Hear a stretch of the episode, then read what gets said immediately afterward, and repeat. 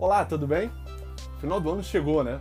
Imagino que na sua cabeça agora esteja acontecendo uma série de planos maravilhosos. O que você vai fazer de novo com a sua família? O que você pretende fazer em 2020 diferente? Mas uma coisa que eu acho que é extremamente importante é você pensar o que você vai fazer diferente com o seu negócio, com a sua academia, com o seu estúdio, com o seu espaço, do que você não fez em 2019. Muitas vezes é, as pessoas elas não conseguem perceber onde elas estão errando, onde elas estão falhando. Existe uma ferramenta muito importante chamada janela de Johari. O que a janela de Johari ela fala? Ela pega e, e, e ela utiliza dois eixos, o eixo vertical e o eixo horizontal. A gente pode dividir isso em quatro quadrantes. E nessa interseção entre o eixo horizontal e vertical, né, a gente consegue perceber que tem coisas que você não sabe que está fazendo errado, que você não sabe que a sua decisão foi equivocada, mas você não consegue ver, você depende de outras pessoas para ver. Então, uma dica importante que eu posso dar para você: aproveita esse final do ano e pede feedback para os seus clientes. E quando eu falo clientes, eu estou falando tanto de clientes internos quanto os clientes externos. Quem são clientes internos? São os seus colaboradores. Por quê? Gente, se existe uma palavra que transforma hoje o mundo que a gente vive, é cocriação. O verbo cocriar é entender que para você dar um próximo passo, para você sair da onde você está hoje com o seu negócio, que não te dá um resultado positivo, né, que não te dá lucro, para uma, é, uma, um ponto futuro onde você quer chegar, do ponto de vista de, de resultado, você precisa usar as pessoas que trabalham junto com você. Muitas coisas acontecem no seu negócio, são equivocadas, ou erros que são cometidos, que você não consegue perceber, mas os seus colaboradores podem te dar o passo a passo. E aí a, a sua vaidade, talvez a sua miopia, ou a sua é, posição, porque você é o líder, o gerente, o dono do negócio, te traz uma é, é, é perda né, de, de, de oportunidade significativa para você interagir com esses colaboradores. O cliente externo, que é o seu consumidor final, ele é, é algo muito importante para você. Você ouvir ele, escutar ele. E aí aquela coisa que o erro muito comum que eu vejo que as pessoas cometem é, não, pô, esse cliente é chato pra caramba, reclama de tudo. E, poxa, eu não aguento mais. Cara, esse é o teu melhor cliente. Porque tem aqueles piores que estão insatisfeitos, que sabem de problemas que você tem, de erros que você comete, mas que eles não falam nada para você, eles vão embora. Eles não renovam o contrato com você. Eles simplesmente vão embora. Então, essas pessoas, elas são fundamentais para te dar feedbacks. E tem aquelas pessoas que não falam nada, mas se você puxar pode ser uma grande oportunidade. O ato de você valorizar só que você faz bem, o ponto forte do seu negócio, ele te, te torna é, é, procrastinador na né? oportunidade que você pode avançar. Por que procrastinador? Porque é, as pessoas podem dizer, você sabe, mas você tem uma idade de, de, de é, buscar explicações, né? De buscar, é, poxa, olha, isso aqui é, eu sou muito melhor que os meus concorrentes. Não, esse não é o melhor cenário para você. Agradeça esses feedbacks. Agradeça esses feedbacks porque eles podem é, te dar né, um direcionamento importante para o seu planejamento estratégico para 2020. Planejamento estratégico? O que é isso, Léo? Poxa, se você quer mudar, se você quer crescer, se você quer fazer um 2020 diferente, você tem que iniciar 2020 com um planejamento estratégico. Você vai esperar o quê? Que a sorte ou o azar determinem o sucesso ou a mudança no seu negócio? É isso que você espera para 2020? Tem que planejar.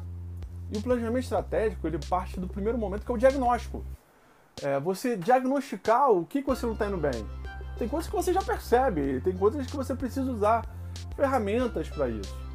A partir do momento que você tem um diagnóstico de que você não está indo bem, o que, que você faz bem, quais são as suas oportunidades, as oportunidades que você pode aproveitar para melhorar o seu negócio em 2020 e as ameaças que você pode ter, você entra no segundo passo, que é estabelecer suas metas, seus objetivos.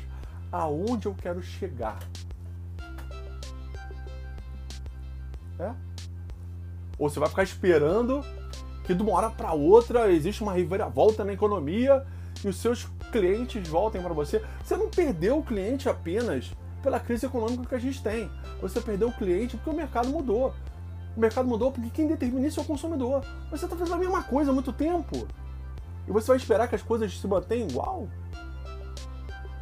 Hoje as coisas mudam muito rápido. A velocidade da transformação é cada vez mais evidente. Você fica parado. Tem um diagnóstico, estabeleceu método objetivo. Agora, como você vai chegar no final do ano a atingir as suas metas? Precisa de um planejamento. O planejamento ele vai te trazer foco. É, porque o grande desafio, o teu maior desafio, é justamente o seguinte: você tem um milhão de coisas para fazer. Todo dia no seu negócio existem coisas importantíssimas para você fazer. É, existem. Você tem que, cara, pagar fornecedor, tem que pagar seus funcionários, você tem que é, negociar com o consumidor, tem uma série de coisas para fazer que são acontecem mês a mês. A pergunta é: você vai ficar cuidando só da operação do seu negócio? Não, porque você precisa transformar, você precisa mudar. E precisa de uma estratégia para conseguir fazer isso. E você precisa de um planejamento. Na minha prática como consultor, o que eu vejo como o maior sabotador do seu planejamento é você mesmo. Você não consegue dividir o seu tempo, fazer gestão do seu tempo e entender uma coisa que chama prioridade. O que é a tua prioridade? Você não quer crescer? Você não quer melhorar o seu negócio? Eu preciso ter tempo para cuidar da estratégia. Eu preciso ter foco. Você faz milhões de coisas, faz coisas maravilhosas, mas você não tem foco no seu planejamento. Então você tem o diagnóstico, estabeleceu seu método e objetivos, aí você precisa do planejamento. Planejar é fundamental. E aí, você planeja, planejou, e o passo final do seu planejamento estratégico é quais serão as ferramentas que eu vou fazer gestão do meu planejamento para que eu possa atingir meus metas e objetivos criadas a partir do diagnóstico que eu tive. Como é que você vai controlar? Como é que você vai medir se você está no caminho certo? Por exemplo, hoje você vai programar suas férias de final de ano. Você vai viajar para passar o final de ano com a sua família em algum lugar. Uma das práticas comuns é você pegar o Waze e ver assim, quanto tempo levar até aquele local. Perdão.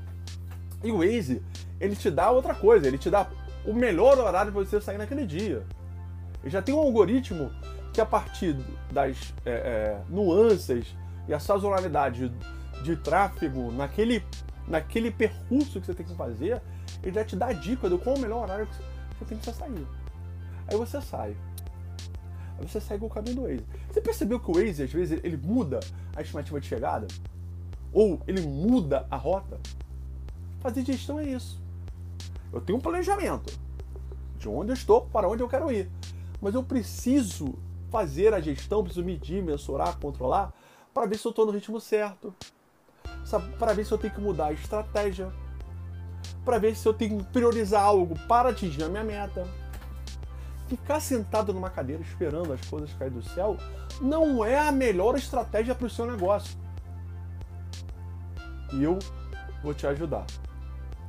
O meu foco em 2020 é fazer o seu, o seu negócio crescer, ter lucro de forma sustentável, uma forma que você não sofra com a concorrência. Obrigado, um grande abraço.